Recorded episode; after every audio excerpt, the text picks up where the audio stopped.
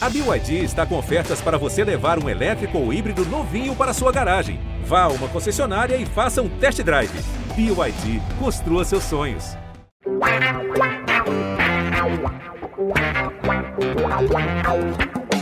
dois na barreira, correu, rei atirou. Gol! O cara pra lá, sambou pra cá, botou na frente a bola. O time sempre chegando a chance de mais um gol. Gol! Neymar pode bater de primeira.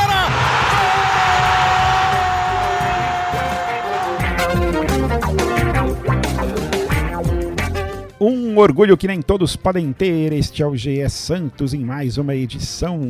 Mais uma edição com uma derrota do Santos para o Palmeiras. São 10 partidas que o Santos não consegue vencer o Palmeiras. É uma, uma freguesia absurda. 3 a 1 o placar até que para quem vê o placar fica ali achando que foi um jogo ok, 3 a 1 mas o Palmeiras dominou o jogo inteiro. O Santos teve vários problemas, João Paulo saiu, enfim, tu, tudo complicado mais uma vez. O Santos se aproximando cada vez mais da zona do rebaixamento. E vamos discutir possíveis soluções, o que vai acontecer. Estou hoje com Bruno Gutierrez, estou com Isabel Nascimento para falar do futuro um pouquinho, porque falar desse jogo do Palmeiras aí vai ser difícil, né? Mais uma vez um, um, um, enfim, o Santos sendo completamente dominado. Mas vamos falar do futuro é, tentar falar do futuro, Isabel Nascimento, a maior e melhor cientista de todos os tempos. É, você já está aceitando o Lucas Lima como futuro reforço ou você continua não querendo? Bom dia, boa tarde, boa noite, Amaral, Bruno, todos e a todas que estão nos ouvindo. Não, Amaral, eu acho que assim, é, eu acho que o ponto que a gente está agora é, não dá para simplesmente aceitar algo porque está no fundo do poço, sabe? Eu acho que a gente precisa cobrar, da mesma forma que a gente cobrou desde o começo do ano, reforços. E eu não acho que porque você tá numa tragédia tão grande, você precisa simplesmente aceitar qualquer pessoa. Muito triste a matéria que diz, né, que o Santos foi rejeitado por 22 jogadores. Isso é algo assim, a gente nunca imaginou isso na nossa vida, né?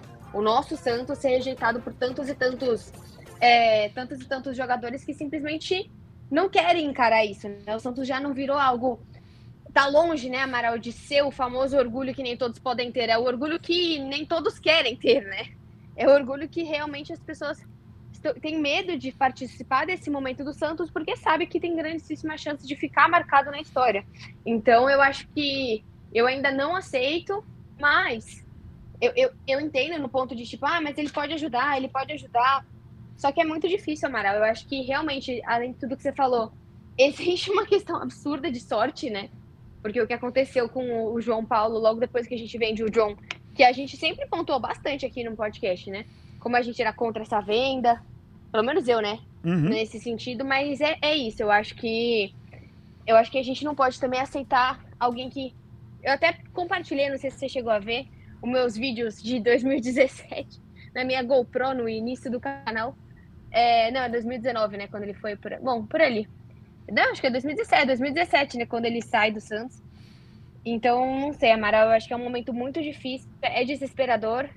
Só que a gente não pode usar usar desse momento desesperador para aceitar qualquer coisa, seja jogadores ou seja essa proposta absurda aí do Ângelo, que, nossa, seria muito ruim ver isso acontecer com o Ângelo, mas de qualquer forma a gente também tem que pensar no jogador, então. É que se você pensar no jogador, você não vai querer ninguém no Santos, né? Você vai querer que, ah, não, segue a sua vida, que tá tão difícil. Só que a gente precisa que alguém consiga encarar esse desafio. O problema é que a gente tá vendo é que ninguém quer encarar esse desafio que é no Santos. É difícil mesmo. E, e, e assim, até tem. Acho que de, nos últimos dias aí, a diretoria está sendo muito cobrada. Teve negócio de invasão na torcida, teve não sei o que, protesto e tal.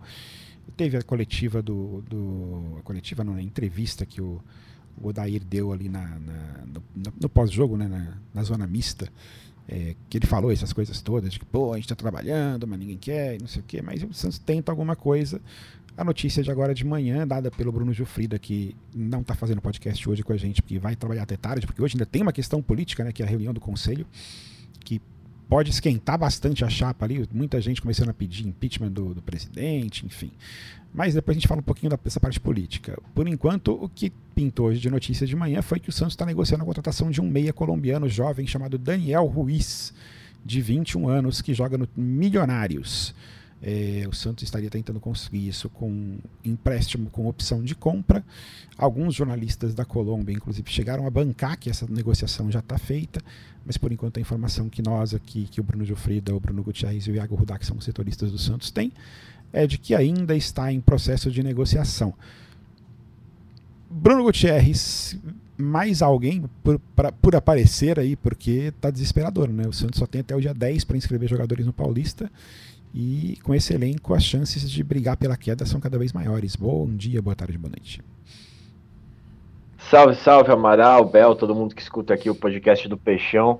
É, Amaral, por enquanto são, é, são muitas especulações, mas poucas confirmações sobre negociações, né? Daniel Ruiz, é, a gente já vinha ouvindo o nome dele desde a semana passada, só que só veio uma confirmação agora de realmente uma proposta do Santos, interesse é, formal do Santos hoje. Então é, é um jogador que alguns ali, até colegas da imprensa, falam: ah, pode ser um novo Rames Rodrigues. Eu acho que é jogar muito peso em cima é, de um garoto de 21 anos, essa responsabilidade de ser o novo Rames Rodrigues, ainda mais vindo para um Santos da situação que está. Imagina se você chega para o torcedor falando que a gente está contratando o, o Rames Rodrigues 2.0, a pressão que esse garoto não vai ter para corresponder em campo, né? E daí, uma, duas partidas que ele tenha a nível de, de Brian Angulo, ele vai ser xingado. É, mas a gente tá, tá estamos indo atrás, né, buscando informação.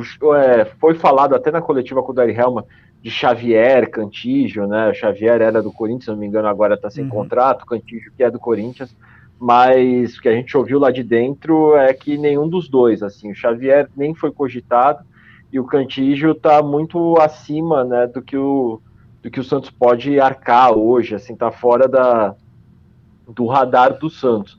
É, o que o Falcão falou, é, lógico que para a imprensa é ótimo que ele seja transparente, mas ele acaba meio cometendo um sincericídio, né, Amaral, Bel, porque a partir do momento que você fala, é, deixa público que mais de 20 jogadores recusaram vir, vir para o seu time, você faz com que o mercado se torne cada vez mais difícil, porque qualquer jogador que vá negociar ou que tenha um interesse com o Santos, primeiro ele vai ficar com o pé atrás, porque se outros mais de 20 caras recusaram porque eu vou para lá, e se eu for, eu vou querer mais ainda, então, né, um salário maior pelo risco, né?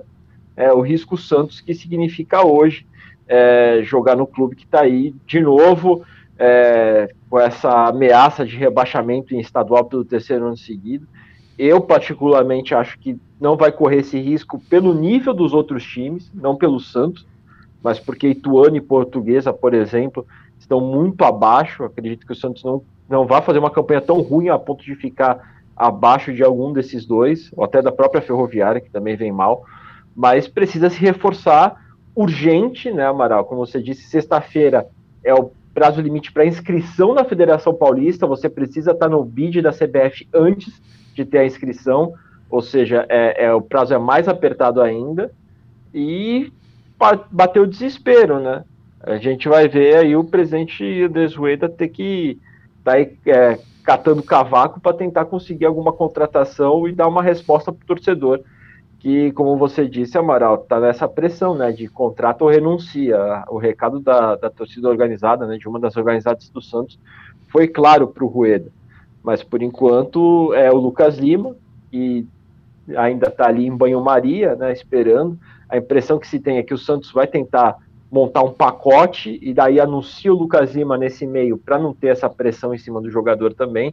A gente sabe que a rejeição em cima dele é muito grande mas por enquanto nenhum outro nome aí é, despontando, né, como interesse do Santos. Pois é, eu, eu entendo a rejeição da torcida ao Lucas Lima e, e obviamente eu fiquei bastante puto, essa, essa palavra para se falar, né, puto, com, com aquele rendimento final do Lucas Lima dos Santos antes de ir para o Palmeiras. Mas eu, assim, eu, eu, discordo da Bel e Bel me permita discordar porque é isso que a gente tem que fazer aqui, né? Discordar um do outro. É, mas eu, eu, tô, assim, eu tô nessa situação de tanto desespero, cara. Você olha pro meio do Campo Santos e vê tanta assim, é uma, uma indigência na, na, na, criatividade, que assim, beleza, chega o Lucas Lima aí, vamos botar ele para jogar dois meses, se der certo, deu, se não der certo, testamos. Porque assim, o Santos não consegue criar nada, o Santos é um time, assim, é, no, no jogo contra o Palmeiras até começou ali equilibrando um pouco as funções e com um esquema defensivo mais ou menos bem arrumado, né? o Palmeiras não estava sufocando até sair o primeiro gol.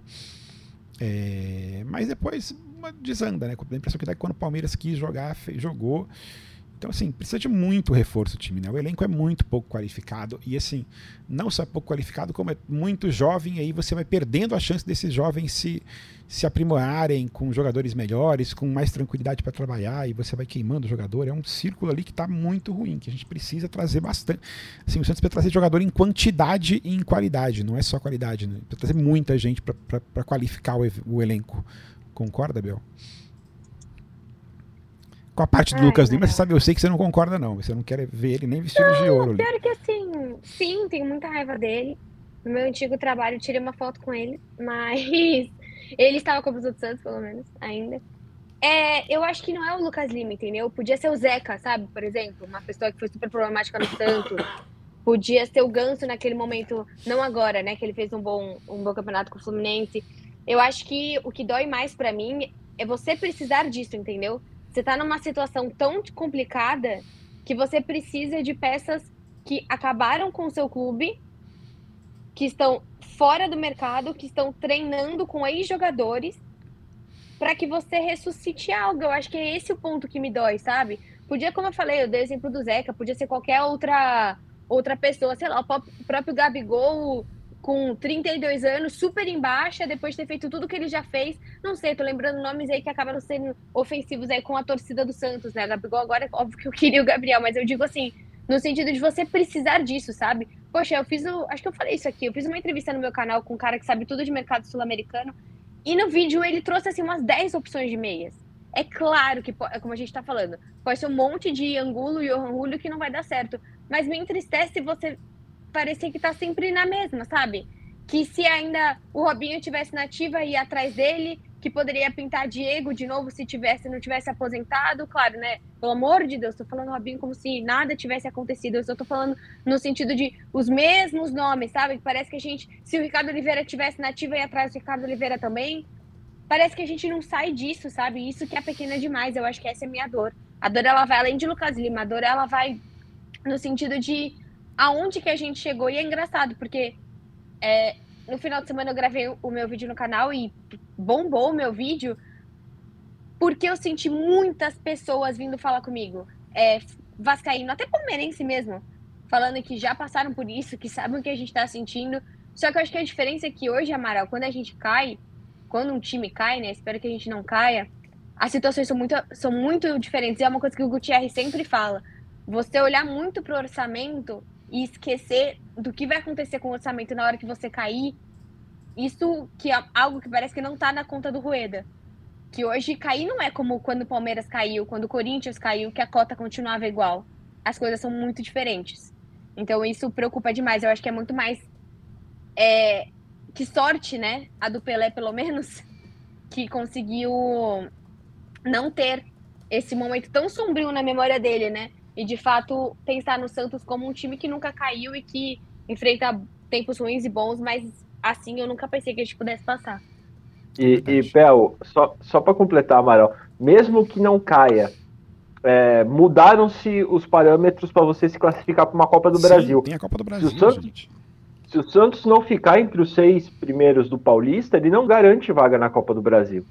Então, mesmo que você não caia, ano que vem o, orçamento já fica prejudicado porque você deixa de participar da competição que mais paga dentro do futebol brasileiro.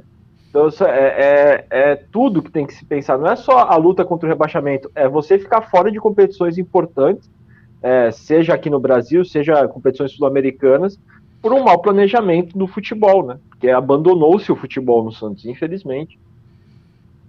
É verdade.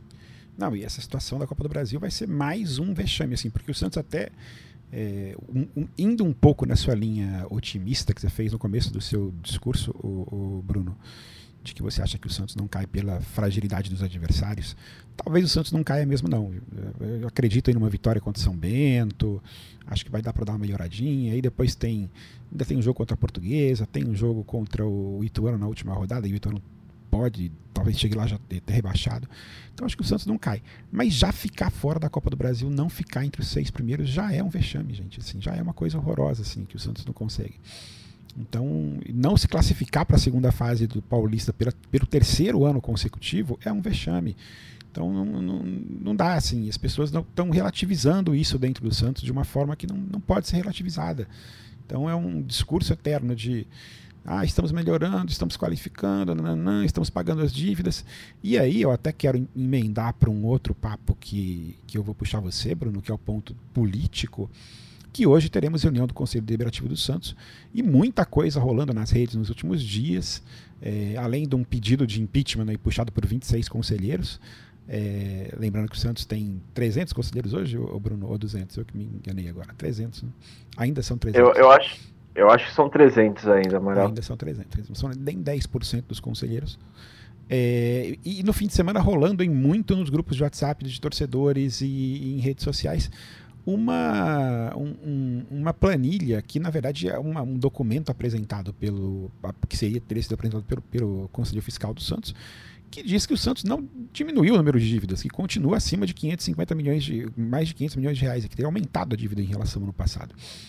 E, e, e, acho que isso tudo vai ser discutido hoje no Conselho. O que, vocês estão esperando para essa reunião de hoje, Bruno? É, Amaral, é, essa questão da planilha, é, você vê que o que o Rueda fez, mais ou menos, foi uma transferência, né?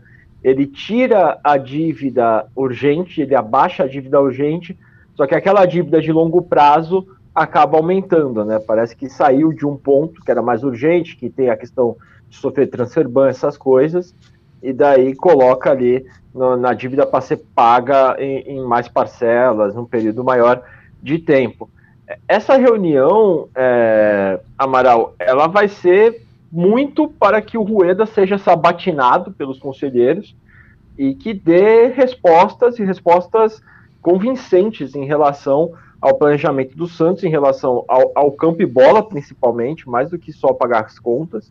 É, ele vai ter que, que convencer os conselheiros de que o time vai dar uma resposta e de maneira urgente. É, é uma reunião que vai ter transmissão, vai ter transmissão até para as torcidas organizadas. Então a gente pode esperar é o Rueda sendo muito questionado, uma pressão em, em, um ano eleitoral, né? Não pode, não pode esquecer disso. Tem eleições do clube no final do ano, em que o presidente diz é, uma promessa de campanha que não se candidata à reeleição, mas ainda não sabemos, em que até agora não apareceu também nenhum é, pré-candidato, ninguém, nenhum nome que tenha despontado é, dentro do clube. E com todo esse clima político efervescente dentro do Santos no, no ano eleitoral, o, Rueda é, talvez sofra ali a, a, o, o, momento de mais aperto dentro do Santos. É, porque, lógico, ele tem um conselho na mão, base, é, entre aspas, né? A maioria dos conselhos, todo conselheiro efetivo ali é, eleito foi eleito pela chapa dele, né? Mas uma hora a paciência esgota, né? Mesmo você sendo aliado, você vendo que o time está desempenhando em campo, sem conseguir contratar, tudo que está acontecendo, é, vai vir a cobrança. E o presidente vai ter que dar essa resposta. Espero momentos de aperto, a gente espera é, manifestações fora da vila, né? a gente sabe que a torcida, uma das torcidas organizadas tem a sede ali bem do lado da Vila Belmiro. Então vai ser, vai ser mais um clima tenso e mais um incêndio que o Rueda vai ter que apagar e com a credibilidade dele já arranhada, né, em virtude desse, desse mau desempenho do clube nos últimos anos. É verdade, teremos uma reunião tensa hoje à noite. Acompanhe tudo no GE. A gente vai estar lá com uma cobertura full a respeito dessa reunião para ver o que vai acontecer e quais explicações que o presidente Andrés Rueda vai trazer para esse momento do Santos, que ele também precisa falar, né? Ele precisa vir, precisa conversar, entender, mostrar para a torcida o que está sendo feito, porque é difícil, né? Um, depois de 2022, que ele tanto falou que em 2023 a gente teria um ano razoável, bom, nem isso a gente está tendo. Né? Hoje a gente vai fazer um podcast mais curtinho, já sofremos demais com o Palmeiras, a gente não quer ficar falando muito sobre isso, não. Então vamos falar um pouco sobre o próximo jogo contra o São Bento, que aí o Santos vai ter mais uma série de desfalques, né? É... João Paulo não deve jogar, o, Gutierrez? João Paulo, a gente está aguardando é, uma atualização sobre o caso dele, né? Ele ia re, é, fazer um novo exame hoje para ver a, a, questão da distensão né, na, na coxa, ver como é que está essa, essa tendinite, né? Não é é tendinite na coxa, se melhora, se não melhora, mas ele ainda é dúvida para o jogo. É, eu, se eu fosse o Derry Helman, preservaria o, o João Paulo para o clássico, que a gente vai ter fim de semana, e usaria o Vladimir contra o São Bento. Mas ele é o, é o do, dos que estão em dúvida, é o que pode voltar, né? Agora a gente já sabe que, que Zanocelo, é, talvez o torcedor fique até feliz com isso, não volta agora. Já tem aquelas outras lesões que influenciaram contra o Palmeiras. Que também Alguém volta não, dos que estavam machucados? Ainda não, ainda não, Amaral. Ah, pelo que a gente sabe, o, o Felipe Jonathan está evoluindo, mas ainda nem foi inscrito ainda não deve retornar contra o São Bento, mas de todos ali, ele é o que está mais próximo de, de poder retornar. Ele, o, o, tem a questão do Miguelito, aqui o Miguelito também tem a questão da lista, ele tem 18 anos, mas ele ainda não tem um ano de contrato com o clube, então ele entraria na lista A, é, e tem a, os reforços, o Santos não sabe quem vai chegar e tudo. É, mas o Miguelito já recuperado, ele tem que recuperar a parte física, né? E a cabeça, principalmente, né? pela perda que ele sofreu, que é, foi muito dura para ele. E o Felipe Jonathan são os dois que estão ali é, num caminho maior de evolução. O Ed Carlos um pouquinho mais atrás, a expectativa é que o Ed Carlos voltasse a treinar com o grupo no final desse mês, mas os outros aí demandam um pouquinho mais de tempo para poder retornar. Ok. Isabel, qual é a sua expectativa para esse jogo? que, que você acredita? Quem, quem, em que você confia? Quem que você acha que vai falar assim, pô, esse cara aqui vai salvar o Santos no próximo, na próxima quarta-feira? Tem alguém que você acredita Você vai ao Canindé na quarta-feira? Talvez eu vá sim, tô, tô resolvendo ainda algumas coisinhas, que eu tô com umas coisas no trabalho essa semana, mas é, eu acho que, Amaral, é muito difícil hoje, né? O Santos não tem um craque. O, o mais perto de um craque que o Santos tinha é o próprio Soteudo, né? Que aconteceu tudo que aconteceu com ele é, alguém que pudesse fazer a diferença, a gente sabe que estaria na mão do João Paulo, também não dá. E apesar que eu sei que a gente não quer voltar no clássico contra o Palmeiras, mas de longe ter sido o goleiro um problema, né? Eu acho que é legal também a gente pontuar que assim, o Vladimir entrou, fez defesa importante, os gols ali meio que é, o Vladimir meio que faz a parte dele, né? E depois ali a, a, defesa não faz a parte dela. Então eu também queria pontuar que o, o Vladimir sempre foi assim, né? Um bom um bom goleiro reserva, assim, sempre quando precisou dele em grandes momentos, ele entrou. É que a continuidade do Vladimir acaba que ele não rende tanto. Mas... E, e tem, um, e tem um problema, Abel. O Vladimir, ele nunca entra numa situação tranquila. Nunca. Sempre quando ele cai no gol do Santos é para resolver bucha. É, é, é, o Santos mal, é um clássico pela frente, é uma sequência de derrotas, e daí aparece a chance para o Vladimir. Infelizmente, ele também não tem sorte nisso. Exatamente. Ou aparece uma final, ou aparece, tipo. Nunca é. Vamos fazer um teste com o Vladimir. É sempre assim. Nosso goleiro se lascou, entra aí. É, então eu não vejo essa, essa pessoa, Amaral. Hoje eu acho que essa pessoa não existe. Uma pessoa que entra, chama a responsabilidade. Hoje você tem 3, 35% desse elenco do Santos hum, pessoas novas. Então a gente tá falando de Dodi, seja Mendonça, seja Messias. O, o Carbarral. Até o Carbarral volta? Tem chance, o Bruno? Ainda não, Bel. Ele estava fazendo trabalhos com a fisioterapia ainda. É, vamos ver como o Santos vai, vai divulgar aí nessa segunda até terça-feira, mas a chance é bem pequena do, do Carabarral retornar. Então, que, por exemplo, eu coloco, eu coloco também o Carvalho nesse ponto, né? De pessoas novas, nesse sentido, porque acaba não tendo jogado muito, então esse é o problema. Você tem um time que 35, 40% desse time é novo, e os outros 40% tem menos de 20 anos, sabe? Então. E vai faltar o Vit na minha linda conta de pessoa de comunicação. Mas, bom, eu acho que não, Amaral, respondendo sua pergunta de, de maneira nada objetiva, hoje eu não vejo o Santos como uma pessoa que chama responsabilidade. Eu acho que você poderia ver no João Paulo, no Soteudo, mas as pessoas estão fora. Marcos Leonardo tem talento, só que um, é a pior pessoa ali, né? É dificilmente você ver um centroavante conseguindo mudar totalmente o, o esquema, porque ele precisa da bola, ele precisa que a bola chegue até ele. O Bruno, será que vão, será que o Odair tem, tem alguma chance de dar, dar uma chance pelo menos pro Ivonei nesse jogo? Olha, Amaral, se o Santos tiver uma situação um pouco mais tranquila dentro de campo, né, tiver com uma vitória, é, com apoio da torcida, enfim, as coisas estiverem caminhando bem, existe essa possibilidade. É, até pelo discurso do, do Odair, eu não vejo ele, por exemplo, colocar o Ivonei como titular uhum. com a responsabilidade de resolver o meio-campo do Santos. Eu acho que ele ainda vai apostar. Seria até injusto, né? Jogar... Pra falar, falar a verdade, né?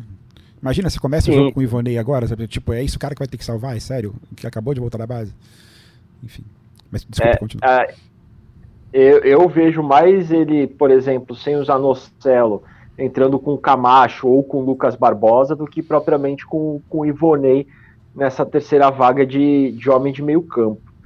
É, mas acredito que se, se as coisas caminharem bem no jogo, tiver um cenário propício, ele, ele tende a colocar o Ivonei sim, até porque ele disse que vai oportunizar todos os atletas. Então, se ele vai dar oportunidade para todos, é bom que ele coloque o Ivonei num jogo teoricamente mais tranquilo, como é o São Bento, do que num clássico é, contra o São Paulo. Eu só queria, Amaral, é, fazer um comentário, estava conversando com alguns colegas da imprensa que estiveram no, no jogo contra o Palmeiras e que estão muito ali na, na bronca com Mendonça, porque na zona mista é, joga, chamavam jogadores, né, muitos deles não queriam falar, tal, respondiam, mas o Mendonça passou andando devagar, as pessoas chamando, ele rindo com um sorriso de deboche no rosto e ignorando, assim, indo até até o ônibus, a galera ficou na, na bronca com o Mendonça pelo, pelo comportamento dele.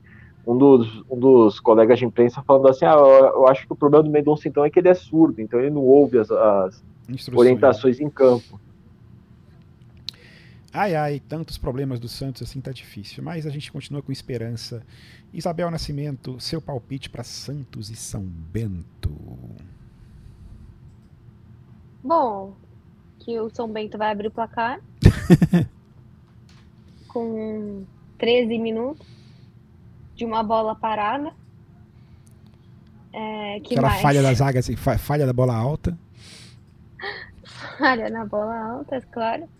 Ah, Amaral, não tem como, cara. Eu vou no 1 a 1 é muito ruim. Eu tô otimistinho aqui, vou no 2x1. Santos até pode tomar esse gol aí seu, mas vai conseguir a virada, vai ser bonito, etc. Ou então vai sair ganhando e vai tomar aquele gol no final e vai tomar o sufoco do São Bento nos 15 minutos finais. Você, Bruno, dá o seu palpite. Você que um, tempos atrás era o cara do otimismo desse podcast. Ah, mas esse, esse time Acabou, né? tá acabando com o otimismo de qualquer um, viu, Amaral? Olha, se o time conseguir marcar pela primeira vez na temporada um gol antes do adversário, eu acho que o Santos consegue fazer até um 2 a 0 e jogar mais tranquilo. Agora, se sair atrás no placar, eu prevejo uma partida que nem foi contra a Ferroviária, buscando o empate, mas não saindo disso, e mais protesto e aquele clima agradável, né, no, no Canindé, como foi contra a Ferroviária depois do apito final. Lembrando que em seis partidas, o Santos só esteve na frente do placar durante cinco minutos, que foram aqueles cinco minutos finais do jogo contra o Mirassol. Depois nunca mais esteve na frente do placar. A gente não pôde nem comemorar uma vitória parcial do Santos praticamente esse ano. Tô nem falando de ganhar o jogo, não. Só de estar na frente a gente falar, caraca, estamos ganhando. Não consegue nem fazer isso. Mas eu aposto no 2 a 1 vamos lá. E, e, e, acho que dessa vez o Santos consegue pelo menos tirar um pouquinho ali a, a cabeça do, do, do, do, do mar, porque tá difícil. Assim, tentar sair do desafogo ali para dar um pouquinho de respiro para esse, esse, time para o jogo contra o São Paulo que se empatar ou perder aí chega no clássico contra o São Paulo em completo desespero aí vai ser muito ruim é, é isso então. A gente fica por aqui. Voltamos na próxima quinta-feira se Deus quiser com uma vitória do Santos pela primeira vez e pela segunda vez no ano depois de muito tempo e você escuta o GE Santos em todas as plataformas de áudio, no GE, no Globoplay, em tudo quanto é canto você escuta o GE, no próprio GE, você escuta ali. E a gente vai estar aqui de volta na quinta-feira. Beijos e até lá.